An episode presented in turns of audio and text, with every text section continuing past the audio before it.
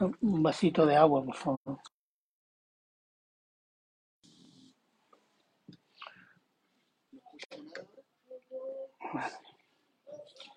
Buenos días, hermanos, a todos. Bueno, hoy día vamos a entrar en un versículo eh, controversial, problemático, para, para expresar los problemas que estamos viviendo como iglesia, gracias hermano, como iglesia de Cristo. ¿Hay alguien que diga que la iglesia no tiene problemas? Las demás iglesias tienen problemas, esta no. Todas tenemos problemas, todas. Y es bueno ser consciente de eso para poder afrontarlo. Y vamos a introducirnos con una panorámica general. Recordemos que el pueblo de Dios, y cuando hablamos del pueblo de Dios hablamos del pueblo de Dios del Antiguo Testamento, que es Israel, o de la Iglesia de Cristo del Nuevo Testamento hasta hoy, siempre ha recibido de parte de Dios los medios de gracia para el conocimiento de Dios, para obedecer los mandatos de Dios, para recibir el perdón de Dios, para tener la comunión con Dios, para la salvación de Dios, conocer los juicios de Dios, las promesas de Dios. Israel recibió la revelación de Dios, del único y único Dios verdadero. Perdón. Recibió la ley de Dios, los profetas, las promesas de redención, el Mesías, el templo y el culto a Dios. La iglesia, fundada sobre la persona y obra de Jesucristo, en el poder del Espíritu Santo que vive en cada creyente, tiene la revelación completa, la comunión permanente con Dios por medio de la obediencia a Cristo la seguridad de la vida eterna. Israel fracasó. ¿Por qué? Porque se apartó de Dios y elaboró su propia religión y su propia justicia, que lo llevó a negar a su Mesías y asesinarlo en una cruz. Y la iglesia de Cristo aquí estamos en parte, no toda, ha abandonado a Cristo y ha puesto en el altar del corazón los deseos y necesidades del hombre, como lo podemos ver en el libro de Apocalipsis. ¿Cuándo se escribió Apocalipsis? Son más o menos de 50 a 55 años después de la ascensión, muerte, resurrección y ascensión del Señor Jesús. No es un siglo. No alcanzan a ser ni 100 años todavía. Y se escribió este libro y se dirigió una carta a siete iglesias, de las cuales cinco recibieron una amonestación al arrepentimiento. Y solo dos no recibieron esa amonestación. Entonces, ¿dónde comienza la decadencia del pueblo de Dios? ¿Cómo se expresa la decadencia de Dios? ¿Cómo termina la decadencia espiritual del pueblo de Dios? Y lo más importante, ¿en qué punto estamos nosotros, Iglesia Bautista de la Gracia de Dios? Amén. El título es ¿Dónde comienza y cómo termina el pecado del pueblo de Dios? Vamos a orar. Padre bueno, eterno y misericordioso Dios, damos gracias, Señor, porque siempre podemos recurrir a su palabra, Señor, para discernir el tiempo que estamos viviendo, nuestra relación con, con nuestro amado Señor, nuestra vida espiritual. Su palabra nos ilumina, Señor. Y queremos pedir, Señor, esa iluminación en el poder del Espíritu Santo de esta palabra en nuestros corazones, Señor. De los que lo vamos a oír y de los que van a oírla después por estos medios de comunicación. Gracias, Padre, y se lo agradecemos siempre en Cristo Jesús. Amén y amén. Ahora, el libro de jueces en 17.6, cuando dice, en aquellos días no había rey en Israel, cada uno hacía lo que bien le parecía. Este versículo, ¿qué es lo que está expresando? Expresa la decadencia espiritual de Israel. El tiempo de los jueces no duró un mes, hermano. No duró dos meses, ni dos años, ni veinte años, duró 350 años, hermano. Si ustedes leen el libro de los jueces, hay tres cosas que entender. Una, la misericordia de Dios. Segundo, la debilidad de Israel. Y tercero, la pecaminosidad de Israel. Israel no conocía su debilidad. Se confió y cayó en idolatría. Clamó a Dios y Dios lo escuchó y lo liberó. Y se expresa la constante misericordia de Dios con su pueblo rebelde, pecador, infiel, a través de todo este libro. Y diría incluso a través de toda la historia de Israel. Entonces, ¿qué significa que no había rey en Israel? Significa que no había una autoridad que gobernara Israel de acuerdo a los mandatos sociales y espirituales de la ley de Dios, sino que cada uno hacía lo que le parecía bien o correcto según sus pensamientos y no según Dios podemos darnos cuenta de que esto no es solo de Israel. No es solo de Israel. Esto es lo mismo que decir que el hombre ha puesto las necesidades y deseos del hombre en el lugar de Dios. Porque dice, hace, dice, piensa y hace que eso es lo correcto. Estamos hablando de cristianos. ¿Cómo comienza este proceso de decadencia espiritual del pueblo de Dios? Veamos jueces 2. Jueces 2.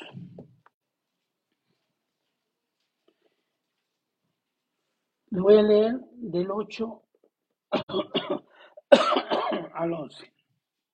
Y dice, pero murió Josué, hijo de Nun, siervo de Jehová, siendo de 110 años, y lo sepultaron en una heredad en Timnat Serah, en el monte de Efraín, al norte del monte de Gaas. Y toda aquella generación también fue reunida a sus padres. Tome nota de esto. Y se levantó después de ellos otra generación que no conocía a Jehová, ni la obra que él había hecho por Israel. ¿Qué sucedió? Fíjese, sucedió de que la instrucción y el testimonio de la generación vieja que conoció y experimentó y escuchó los mandatos de Dios, no los transmitió a sus hijos. no instruyó ni dio testimonio a sus hijos, a los niños. ¿Por qué? Porque ellos estaban ocupados en cosas más importantes, se estaban instalando en la tierra prometida, donde había leche y miel. ¿Mm? Y lo dice claro, una generación que no conocía a Jehová, es decir, no habían recibido testimonio de los ancianos. Israel tenía mandamientos respecto a eso, hermanos. ¿Mm? No significa que no sabía, no, tenía un mandamiento, porque ya le había dado un mandamiento en Deuteronomio 6, 5 al 9, por favor, si alguien puede estar ahí.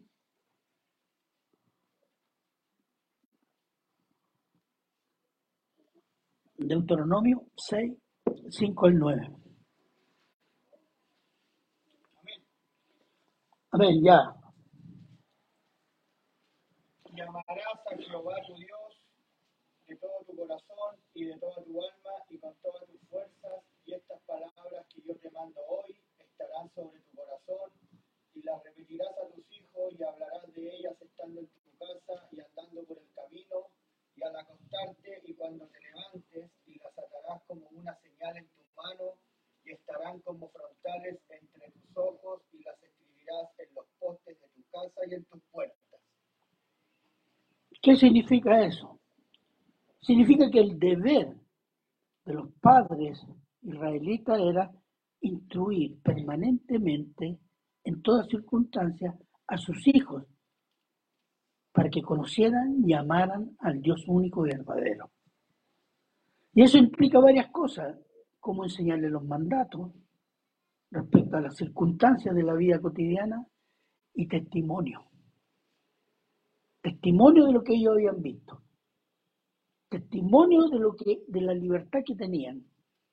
Testimonio de Dios que había cumplido su promesa. Las obras que Dios había hecho para liberar a Israel de la esclavitud de Egipto y de su paso por el desierto. Veamos Josué 4, 5, 8. Si alguien puede estar ahí, por favor.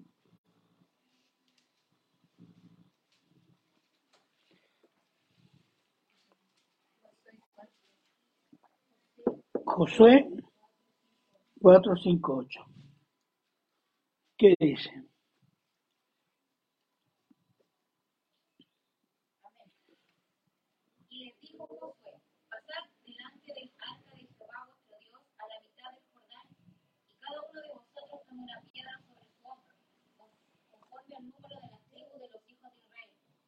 Esto sea señal entre vosotros y cuando vuestros hijos preguntaren a sus padres mañana diciendo, ¿qué significan estas piedras?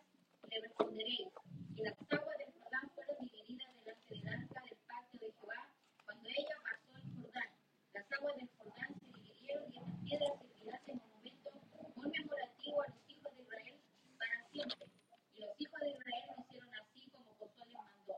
Tomaron doce piedras del medio del Jordán, como Jehová lo había dicho a Josué, conforme el número de las tribus de los hijos de Israel, y las pasaron al lugar donde acamparon y las levantaron allí.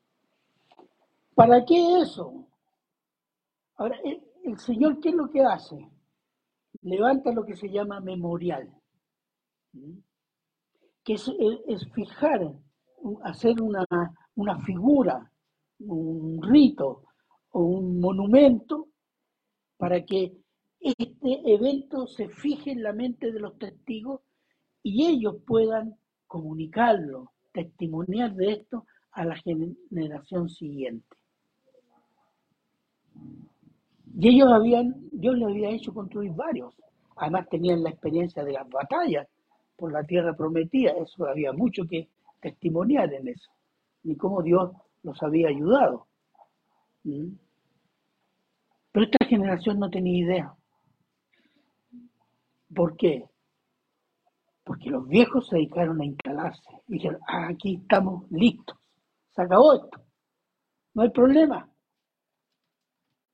Dios cumplió su promesa. Y no incluyeron ni dieron testimonio de Dios a la siguiente generación. ¿Mm? Mira, hermano, ellos estaban ocupados en cosas más importantes. Y eso significó una desgracia. ¿Por qué? Porque la siguiente generación podría haber tenido alguna idea general de Jehová, etcétera, pero se volvió a los ídolos que conocía de los pueblos de alrededor. ¿Mm? Tome nota, el cristianismo, por la gracia de Dios, depende de la próxima generación. Y esa generación depende de que sus padres o tutores lo instruyan y den testimonio de Cristo en la vida diaria. La iglesia futura son sus hijos, son los niños que van a entrar a esta iglesia. Esa es la iglesia futura, hermano. Depende de nosotros cuando entran acá y depende de los niños que viven en sus casas. O de los sobrinos. Si alguien no tiene hijos, pero puede tener muchos sobrinos. Ahí está la iglesia futura, hermano. Y le corresponde a quién? A los creyentes de hoy. Padres o tutores que son creyentes, que aman a Dios, creyentes en Jesucristo con todo su, su, amor, fervor, mente y fuerza. Eso.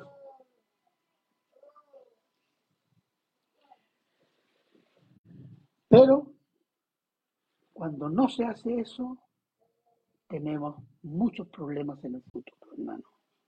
Muchos problemas. Ahora, cuando los padres o tutores no incluyen ni dan un buen testimonio de Cristo a sus hijos, es porque ellos mismos andan alejándose de Cristo. Se gozan las bendiciones de Dios, Dios es bueno, amén, amén, amén, pero sin darle gracia. Como si las bendiciones de Dios fueran normales y obligatorias. Esta actitud enseña, proyecta, hermanos.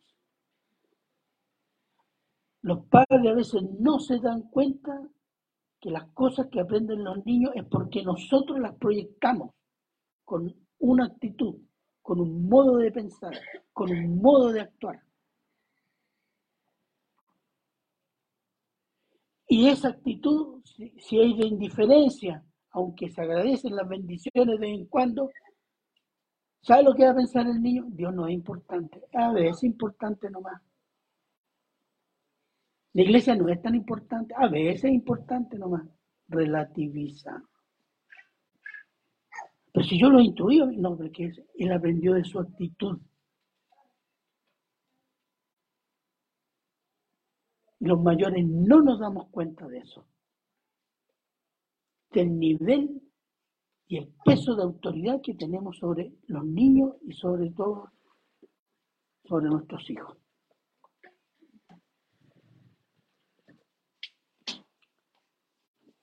Entonces, ¿qué es espiritualmente cómo crecen los niños? Religiosos.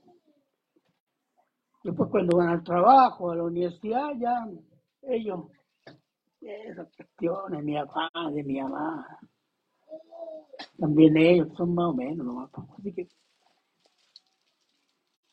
hacen su vida y forman sus hijos, entran a ser parte de la, de la, ¿cuánto se llama? de los siervos de los ídolos del mundo. Entonces en Israel cada uno hacía lo que bien le parecía y a veces la iglesia también. Jueces 4, 4 al 9, por favor.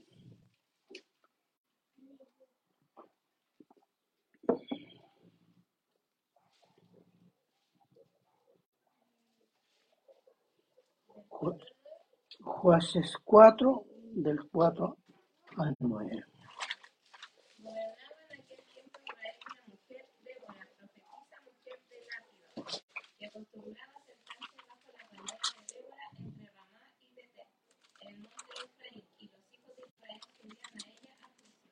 Y ella envió a llamar a Barak, hijo de Abinoam, de Cedes de Neftalí, y le dijo, ¿no te ha mandado Jehová, Dios de Israel, diciendo, ve, junta a tu gente en el monte de Tabor, y toma contigo diez mil hombres de la tribu de Neftalí y de la tribu de Zabulón, y yo atraeré hacia ti al arroyo de Sison a Sisara, capitán del ejército de Javín, con sus carros y su ejército, y lo entregaré en tus manos.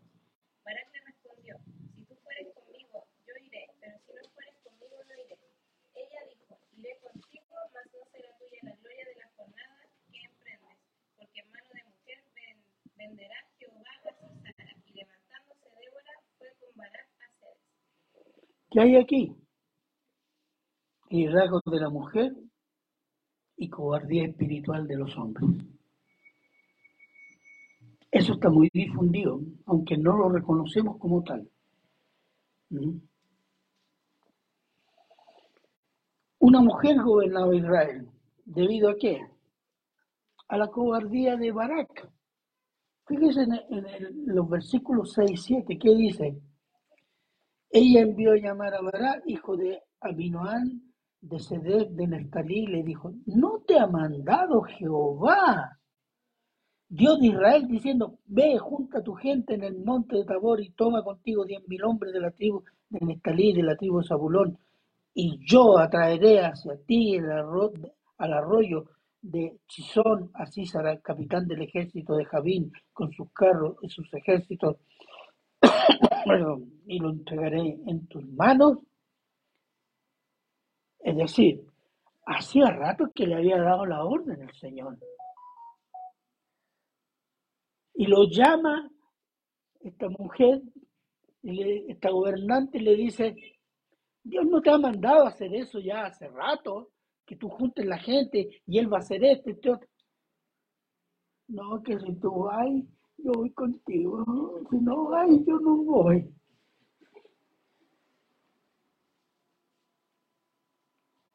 Es bueno reírse, pero es una tragedia, hermano.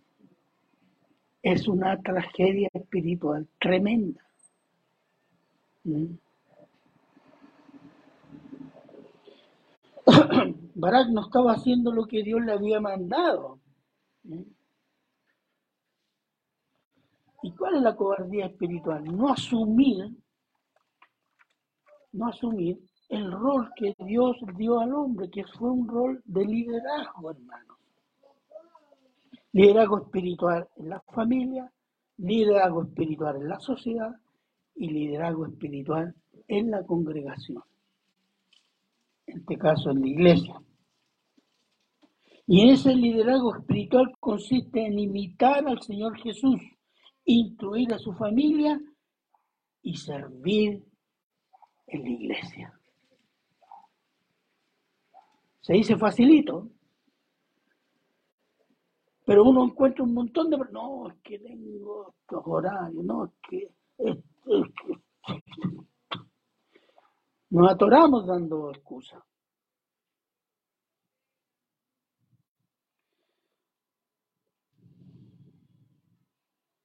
Entonces Bará obedecía el mandato del Señor si la ungida lo acompañaba.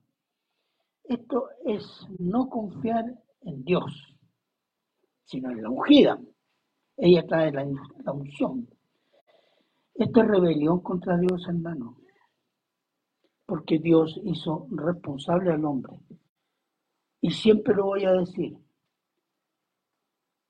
Cuando Adán y Eva cometió el pecado, tentó a Adán a comer el fruto prohibido, Dios no fue a pedirle cuentas a Eva.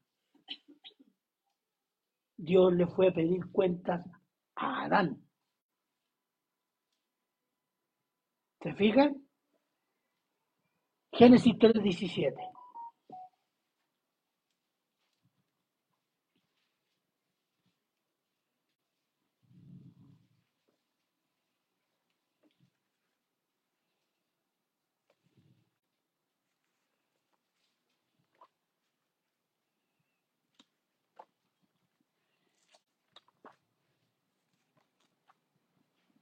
puede estar ahí, por favor. Amén. Y el hombre dijo, ¿cuánto obedeciste a la voz de tu mujer y comiste del árbol de que te mandé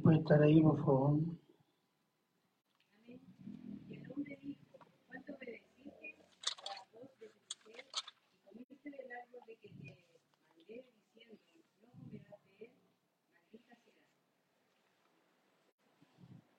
Maldita será. Maldita será toda la tierra. ¿Por qué? Porque la mayordomía de la creación fue dada al hombre. La mujer fue creada como ayuda apta para que el hombre ejerciera esa mayordomía. Entonces Dios le fue a pedir cuentas a quién? A Adán. Eso no ha cambiado, hermano. Dios le va a pedir cuenta a cada varón de su familia, de lo que Dios le ha dado, de la autoridad que ha puesto en la persona, ser humano que se llama hombre.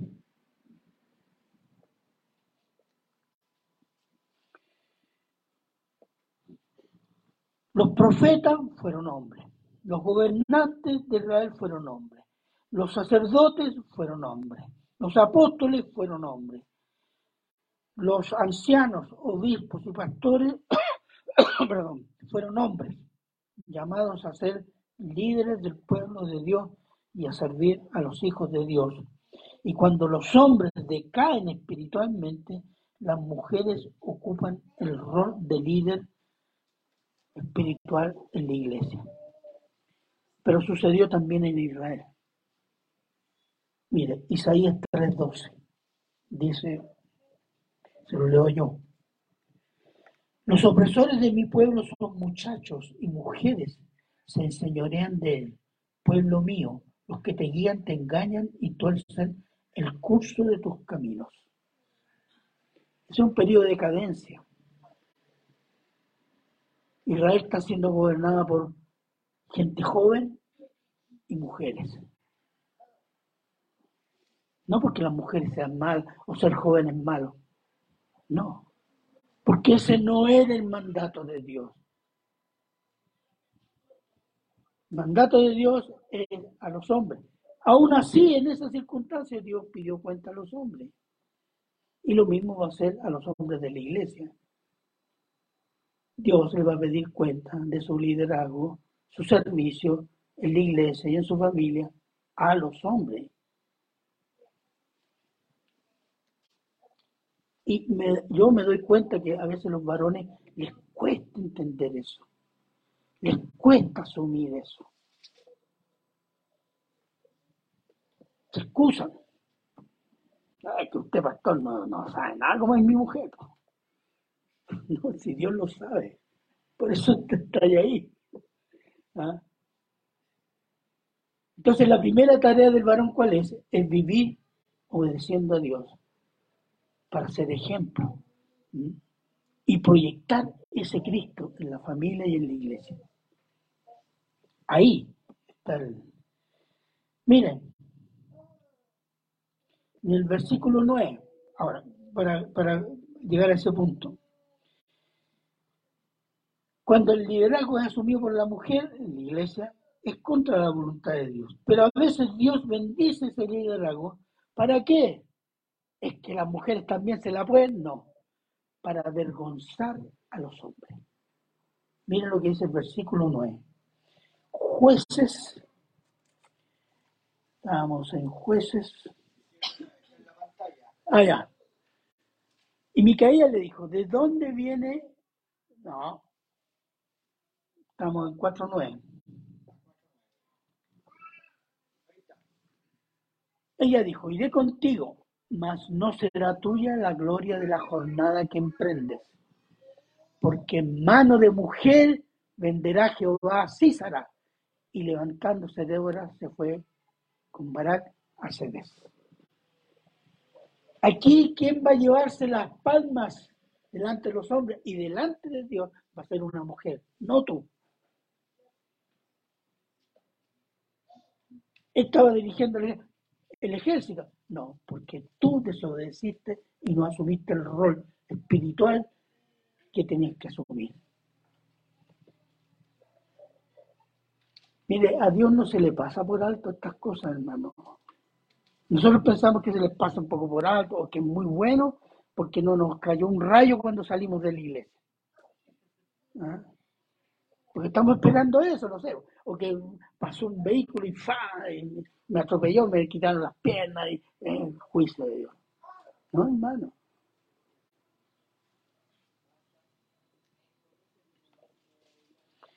Entonces, en la iglesia, y en esta iglesia, hermano, históricamente ha sucedido un fenómeno que yo no entiendo por qué todavía, pero el Señor lo sabe, indudablemente, en que las mujeres han sido siempre las más activas y preocupadas de los problemas de la iglesia. Y lo decimos bíblico. Ah, mi iglesia es bíblica. ¿Dónde están los varones? Si es así, si es cierto, hermano, ustedes se pero ustedes lo saben, y esto es desde que yo estoy aquí. Todos se acuerdan lo que decía el hermano César que venía de Recoleta, las valientes de David, de Quilicura. ¿Por qué? Porque ya la segunda vez vio quiénes eran los protagonistas las más activas y preocupadas de la iglesia, las mujeres. Y él siempre decía, y se lo decía desde el púlpito, ah, estas son las valientes de David. Y los varones, ¡ah! No asumían. Bueno, en Israel cada uno hacía lo que bien le parecía y en la iglesia también. Veamos jueces 16. Jueces 16, 17 al 22.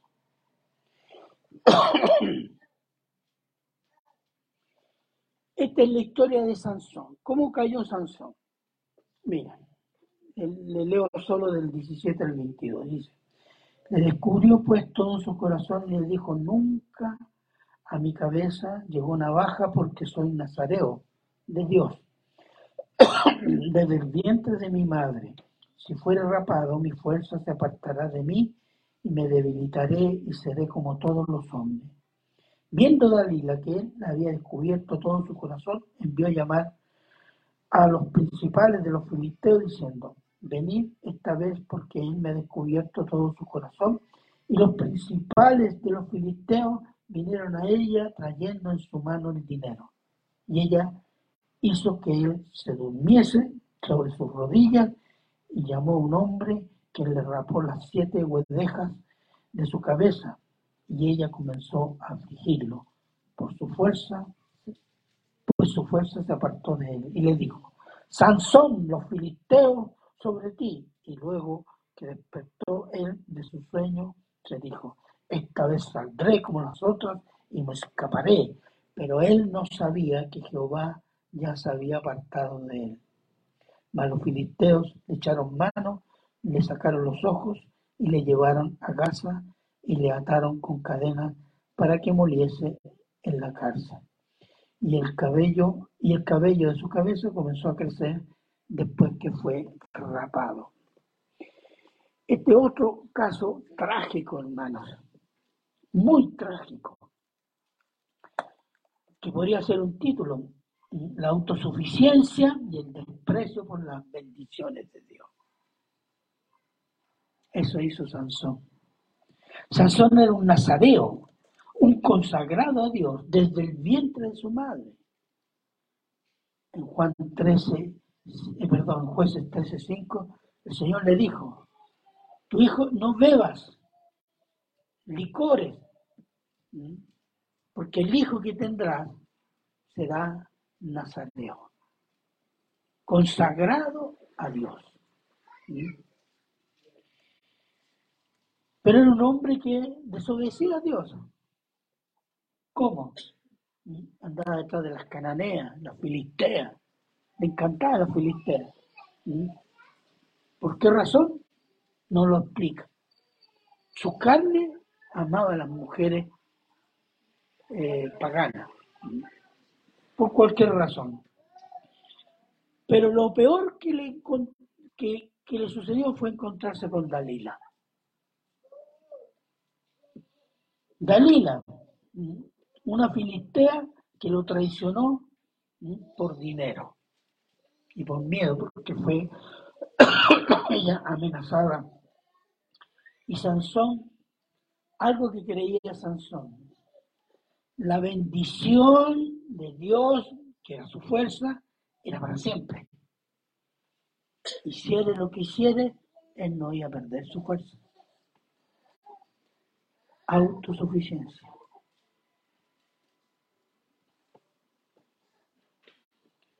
Era para siempre. Hiciera lo que hiciera. Jehová estaba con él. Eso duró 20 años. Pero su autosuficiencia, ser bendecido, fue su tumba. ¿Por qué? Dios le quitó la bendición. ¿Para qué? Para que se volviera humilde ante él y reconociera dos cosas. Uno, el poder y la misericordia de Dios según su debilidad. Es lo que menos reconocemos nosotros.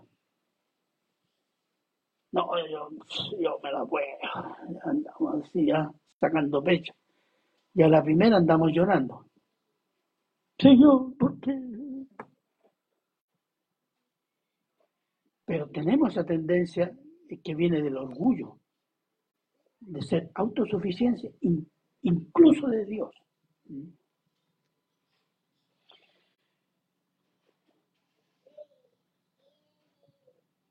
Y esta dura derrota importante de, de Sansón.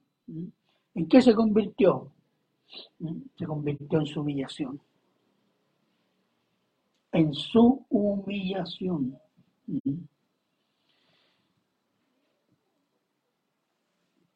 A veces eso es lo que no nos gusta, humillarnos. Alguien ahí escribió algo que dije yo en una predicación pasada. ¿Cómo humillarse? No, pues ante el pastor ¿Mm? ¿Qué significa humillarse?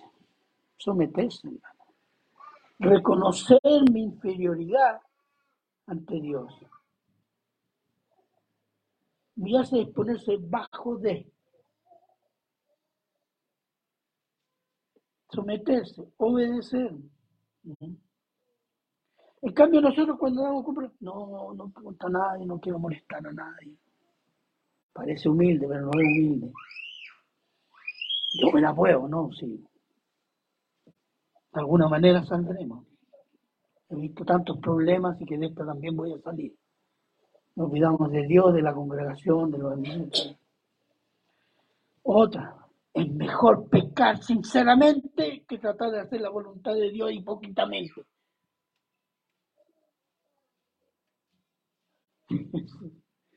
Eso es el colmo. Cómo se, nuestra mente tuerce las cosas. ¿Acaso Dios no sabe que somos débiles y que a veces estamos tan afligidos y no sabemos qué hacer?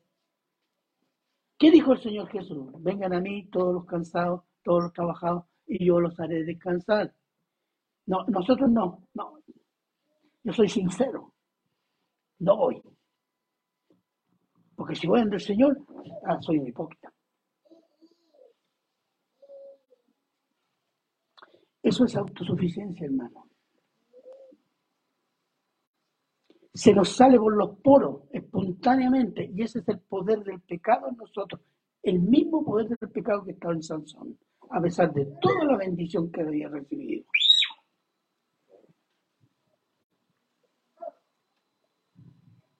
Y ahí andan muchos lidiando ahí como, como Rambo con sus pecados. ¿Mm? Otros como Tarzán de los monos peleando con otros pecados que son como los animales, sin acudir a la congregación, a veces hasta sin orar. Sí, le he pedido, pero no me lo da. ¿Qué dice el Señor? Persevera. Y a lo mejor estamos pidiendo algo y el Señor no está respondiendo, pero como no es la respuesta que nos gusta, no la aceptamos. Eso es autosuficiencia también. Le estamos diciendo, Señor, yo quiero esta respuesta, esta, esta, esta que tengo aquí, no otra. Eso es autosuficiencia, hermano. ¿Mm?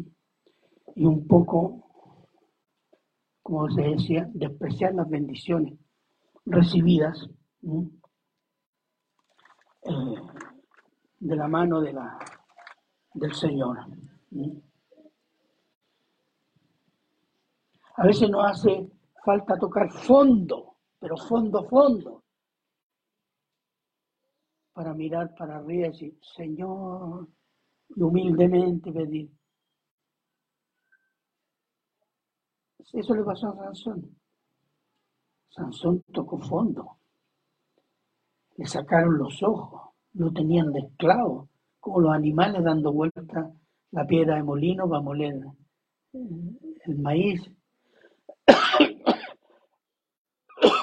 pan y después lo llevan ahí a su fiesta y lo usaban de, de entretención. Tocó fondo. ¿Mm?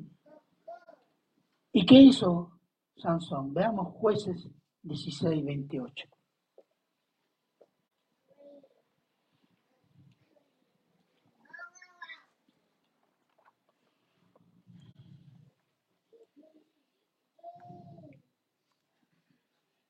Clamó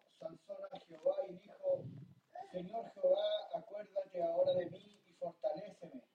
Te ruego solamente esta vez, oh Dios, para que de una vez tome venganza de los filisteos por mis dos ojos. Ahí acudió Dios. Cuando estaba en el fondo de la humillación, no tenía fuerzas. Estaba, dependía de la burla y de la humillación de sus enemigos. Ahí se acordó de Dios. Y Dios le concedió eso. Y infligió una derrota a los enemigos de Israel, pero también se fue su vida. ¿Mm? A veces nosotros nos necesitamos eso, a veces el Señor nos deja llegar hasta el fondo. Cuando todos nuestros medios naturales, humanos, las amistades, las influencias, eh, el trabajo, o todo lo que sea que tenemos a mano, no nos sirve, ahí recién venimos a ponernos de rodillas y Señor, por favor.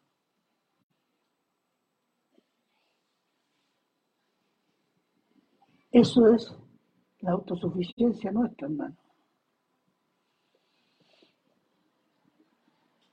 Pero ¿qué nos dice el Nuevo Testamento? Primera de Pedro 5, 6, 7.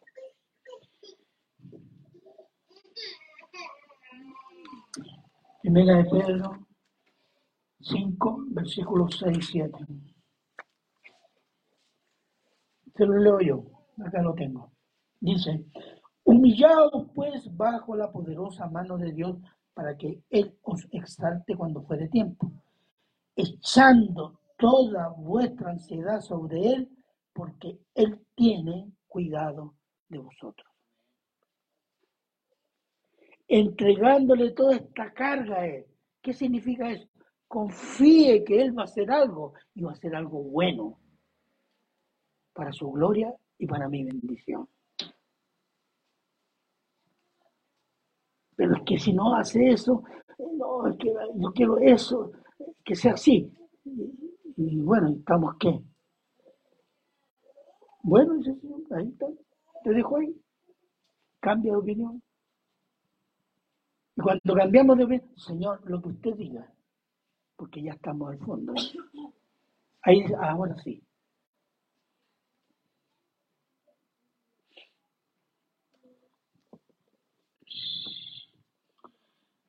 En Israel cada uno hacía lo que le parecía. Y en la iglesia también.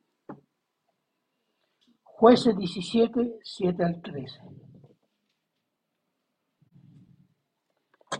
Jueces 17, 7 al 13.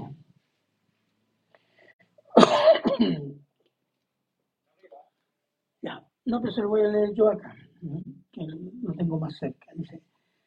Ahora, aquí hay una circunstancia de, en relación a, un personaje, Micaía, y a la tribu de Dan.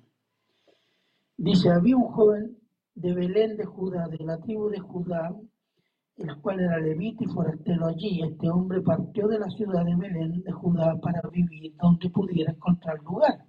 Y llegando en su camino al monte Efraín, vino a casa de Micaía. Y Micaía le dijo, ¿de dónde vienes? Y el levita respondió, soy de Belén de Judá voy a vivir donde pueda encontrar lugar. Entonces Micaía le dijo, quédate en mi casa y serás para mi padre y sacerdote. Y yo te daré diez ciclos de plata por año, vestidos, comida, y el levita se quedó. Agradó pues al levita morar con aquel hombre y fue pues para él como uno de sus hijos. Y Micaía consagró al levita y aquel joven le servía de sacerdote y permaneció en casa de Micaía. Micaía dijo ahora, sé que Jehová me prosperará porque tengo un levita por sacerdote. ¿Cómo se llama eso? Religión privada. Vamos a ver. Esto se amplía después. Eh, jueces 18. 18 del 17 al 20.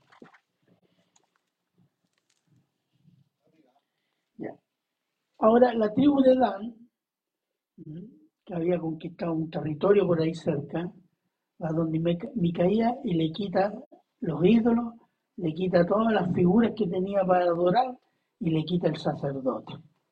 ¿Mm? Miren lo que dice, y les leo siempre del 17 al 20. Y subiendo los cinco hombres que habían ido a reconocer la tierra, entraron allá y tomaron la imagen de talla, el efod, los serafines y la imagen de fundición, mientras estaba el sacerdote en la entrada de la puerta con los seiscientos hombres armados de armas de guerra. Entrando pues aquellos en la casa de Micaías, tomaron la imagen de talla, el efod, los serafines, la imagen de fundición, y el sacerdote les dijo, ¿qué hacéis vosotros? Y ellos respondieron, calla, pon, tu mano, pon la mano sobre tu boca y vente con nosotros para que seas nuestro padre y sacerdote. Es mejor que seas tú sacerdote en casa de un solo hombre que de una tribu y familia de Israel. Y se alegró el corazón del sacerdote, el cual tomó el efod y los serafines y la imagen y se fue en medio del pueblo. ¿Qué le dijeron? ¿Qué te conviene más? ¿Cómo voy a estar mejor? ¿Mejor pagado, mejor comido? ¿Con este o con una tribu completa? Ah, bueno el negocio. ¿Ah? Esto es religión privada e idolatría. ¿Mm? Micaía y después la tribu de Abraham establecieron su propio culto personal, consagrando ellos al levita como sacerdote, siendo que el tabernáculo, cuando ellos entraron a la tierra prometida, quedó en Silo, y quedó en Silo hasta que el rey David lo hizo traer a Jerusalén, el tabernáculo. Y después Salomón construyó el templo. Entonces fueron varios años. Y los levitas tenían que ir a servir a ese lugar. Y ellos, en las ciudades que se habían establecido por cada tribu, tenían que ahí instruir al pueblo en la ley de Dios. Pero este andaba vagando. ¿Qué andaba haciendo? Buscando un mejor lugar. Y se encontró Micaías. Yo te hago sacerdote, te pago y, Jehová me va a bendecir ahora. Eso es como los católicos que ponen, no sé, pues, el, el, Salmo 91 ahí en un, en un atrio bien decorado para que bendiga, porque tengo el Salmo 91 no entran los espíritus. ¿Mm? Y a la entrada tengo la, la grutita de la Virgen María. Estamos salvados aquí. ¿Mm? Y eso es un poco lo que estaban haciendo. ¿Mm? Y este levita, este levita está en pecado no está cumpliendo lo que Dios le mandó y en el lugar donde le mandó. ¿Mm? Entonces, encuentra el negocio de su vida, la tribu de Dan. Y el ídolo que se había hecho Micaía era un ídolo, no especifica qué. ¿Mm? Y la tribu se lleva ese ídolo. Y ese ídolo en la tribu de Dan fue adorado hasta el exilio. Ya fueron años. Se creó toda una religión a partir de qué? De una decisión personal. No cumpliendo los mandatos de Dios. Dice, no, eso no existe hoy día. Veamos. Los hombres sienten, se sienten siempre más a gusto a adorar a Dios como lo sienten y no como Dios manda. ¿Qué pasó con Nadab y Abiú? ¿Se acuerdan de Nadab y Abiú? Que tomaron fuego extraño, fueron al altar y Dios los mató.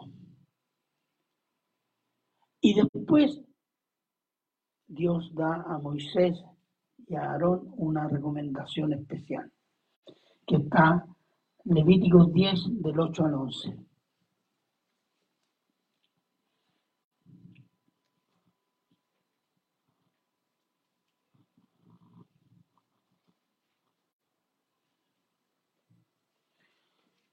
Levítico 10 del 8 al 11. ¿Qué dice?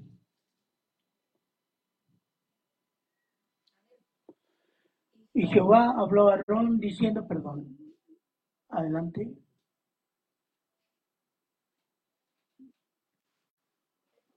Ya, sí, sigan. Juan. Y Jehová habló a Aarón diciendo, tú y tus hijos contigo no beberéis vino ni sidra cuando entréis en el tabernáculo de reunión, para que no muráis. Estatuto perpetuo será para vuestras generaciones, para poder discernir entre lo santo y lo profano, y entre lo inmundo y lo limpio, y para enseñar a los hijos de Israel todos los estatutos de que Jehová les ha dicho por medio de Moisés. Al parecer lo que había sucedido, que Nadab y Abiú tomaron fuego de un lugar que no estaba estipulado en un mandato de Dios y estaban borrachos. Entonces, ¿qué dice? No beberás, porque si tú bebes no puedes discernir entre lo correcto e incorrecto. Y fue juicio. ¿Mm? Entonces, es que yo no puedo adorar a Dios como a mí me da la gana, como lo siento. En Juan 4, 23 dice, ¿qué dice? Los verdaderos adoradores adorarán en espíritu y en verdad.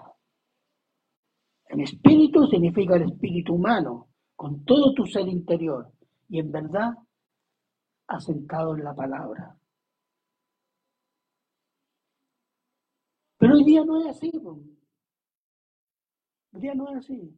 No, yo, hay gente que dice salta y patalea y, y reggaetón. Es que así lo siento. El Señor debe estar contentísimo. No, hermano. Hay un mandato de la adoración.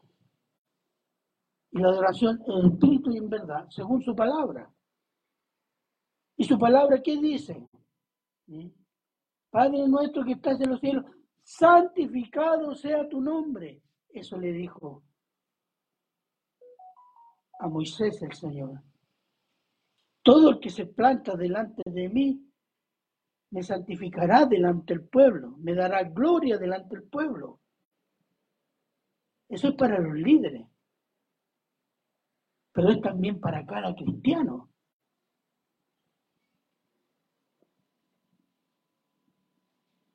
Hay adoradores, hoy día obedecemos a Dios, porque la adoración comienza con la obediencia. Bueno, obedecemos a Dios en aquello que me gusta. No, eso es difícil, eso es para el pastor, eso es para el diácono. ¿Mm? Eso no es para mí, no es para todo. Entonces, obedecer lo que me gusta de su palabra. Voy al culto cuando tengo tiempo y ganas. Leo la Biblia cuando tengo tiempo y no estoy cansado. Y oro, ahí oro más cuando estoy en problemas y alabo a Dios cuando me, me da cosas y me lamento con Dios cuando no me da lo que pido. Esta es una religión personal, hermano. Esto es crearse un ídolo del Dios verdadero porque no está en relación a qué? A su palabra, a las instrucciones de su palabra. Eso es hacerse una religión personal. ¿Mm? Un Dios personal que me lo acomoda a mis deseos y necesidades y no según su palabra. En Israel, cada uno hacía lo que bien le parecía y a veces la iglesia también. Jueces 19, 20 al 32. Si alguien puede leerlo, porque ahí a mí ya se me raspa la garganta. 19, 19 del 20 al 32.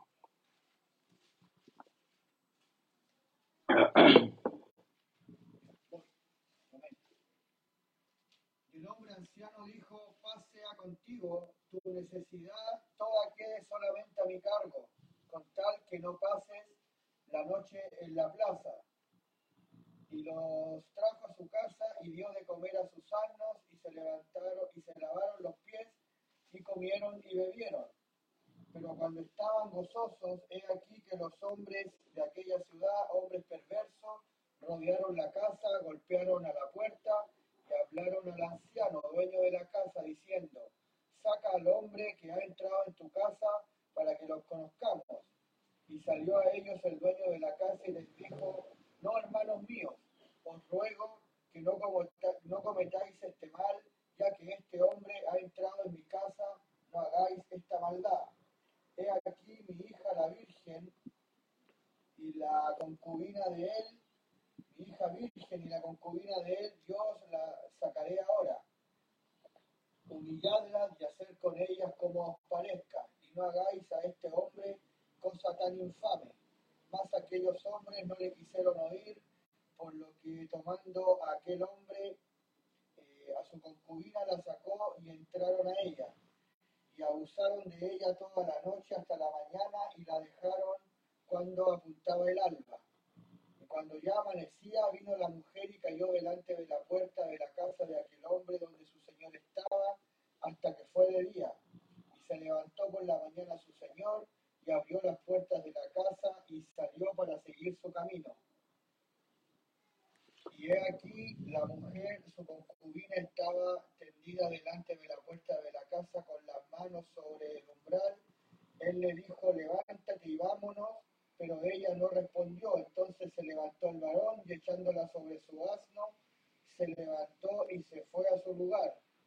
Y llegando a su casa tomó un cuchillo y echó mano de su concubina y, y la partió por sus huesos de- en doce partes y la envió por todo el territorio de Israel, y todo el que veía aquello decía, jamás se ha hecho ni visto tal cosa, desde el tiempo en que los hijos de Israel subieron de la tierra de Egipto hasta hoy.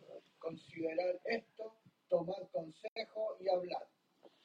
Fíjese, aquí hay tres aspectos que, que Israel está tocando fondo. ¿Mm? Primero, un levita no podía casarse ni con una ramera ni con una mujer divorciada. Y él estaba con una ramera y más encima cuando se fue la fue a buscar. ¿Mm? Segundo, ¿mm? aquí vemos la devalu- devaluación, devaluación de la vida de la mujer. Y tercero, la degeneración sexual de la tribu de Benjamín. O sea, Israel estaba llegando ya al fondo de su pecado, que comenzó con qué? Con ir abandonando poco a poco la palabra de Dios.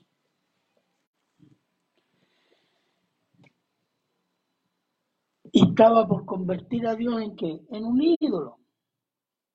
Estaban llegando, ya llegaron algunos, en este caso la tribu de Benjamín, al nivel de Sodoma y Gomorra.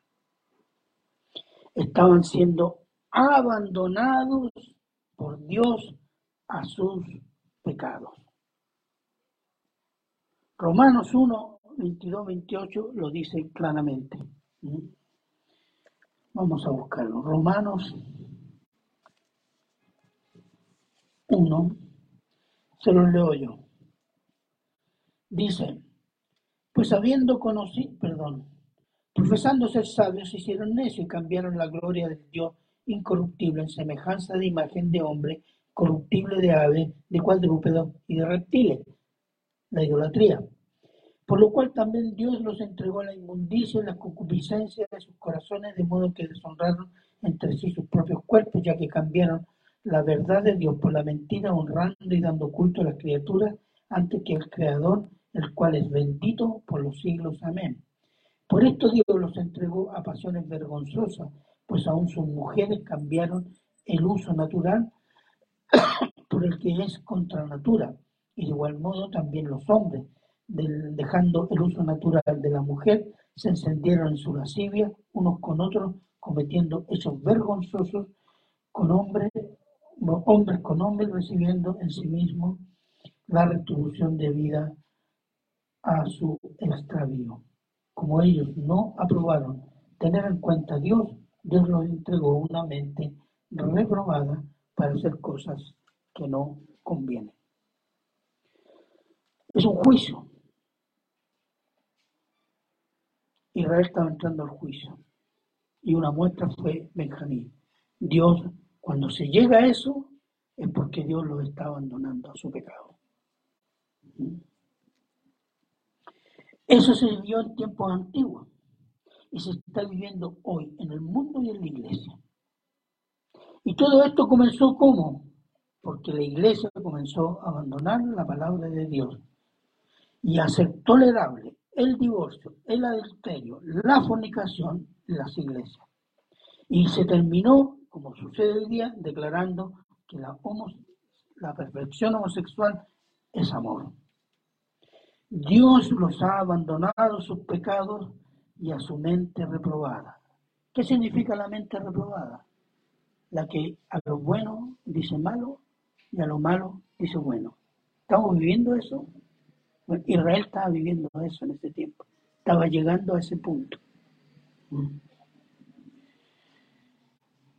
La creciente aceptación de la perversión sexual va acompañada de una desvalorización de la vida del hombre, de la mujer y de los niños. Todo se ha convertido en objetos de placer y el placer en un derecho humano. Hermanos, si hay una advertencia, la tenemos que recoger en Mateo 26, 41. Si alguien puede estar ahí, por favor.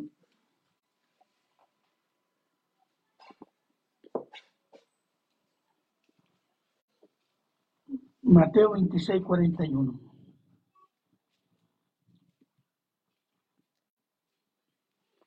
Velad y orad para que no entréis en tentación. El espíritu a la verdad está dispuesto, pero la carne es débil.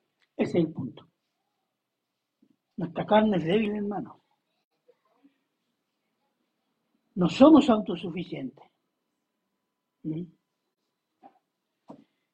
Si no estamos atentos a la palabra de Dios, no podremos reconocer nuestros pecados y nuestra debilidad. El pecado está en nosotros, pero Dios nos ha dado tres medios de gracia para vencer el pecado. La palabra de Dios, la oración y la congregación y el Espíritu Santo que administra estas cosas en nosotros. Y las tres van juntas, hermano. Estos regalos espirituales a cada cristiano son por la fe en Cristo, porque Dios sabe que somos débiles, tentables y orgullosos. Cada uno examínese de cómo está delante de Dios. Si nuestros pensamientos, afectos y voluntad están santificándose con la palabra de Dios. Varones, para los varones que hay en la iglesia, están siendo ejemplos de Cristo en su familia. Esposas están siendo maestras de sus hijos en la palabra de Dios. Son o somos buenos modelos de cristianos a sus amigos, a nuestros familiares inconversos. Estamos siendo sabios en defender nuestros hijos y familiares, niños sobre todo, de las perversiones que se enseñan en las escuelas que maldicen la familia y los niños, si está preocupado de estas cosas espirituales, está orando, está estudiando la palabra de Dios, está rogando al pastor que realizar instancias eh, y eventos que las instrucciones de Dios y tener claro cómo actuar.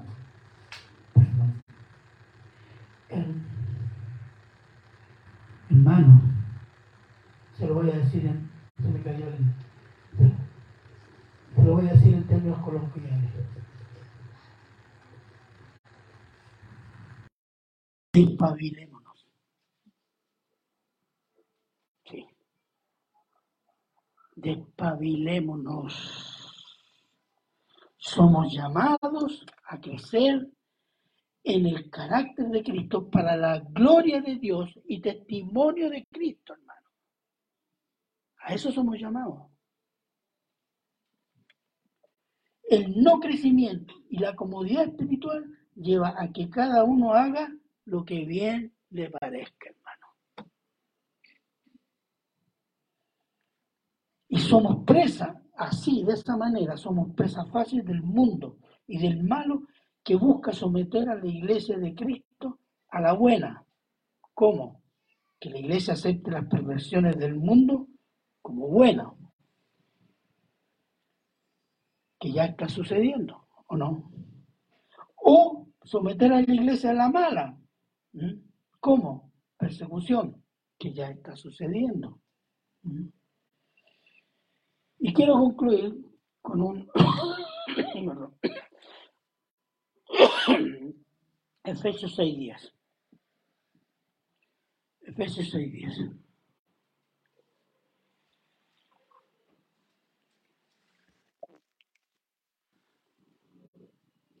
Por lo demás, hermanos míos, amén, me lo borraron. Por, por lo demás, hermanos míos, fortaleceos en el Señor y en el poder de su fuerza. Adelante. Vestíos de toda la armadura de Dios para que podáis estar firmes contra las acechanzas del diablo. ¿Mm? Bueno, lo dejar hasta ahí.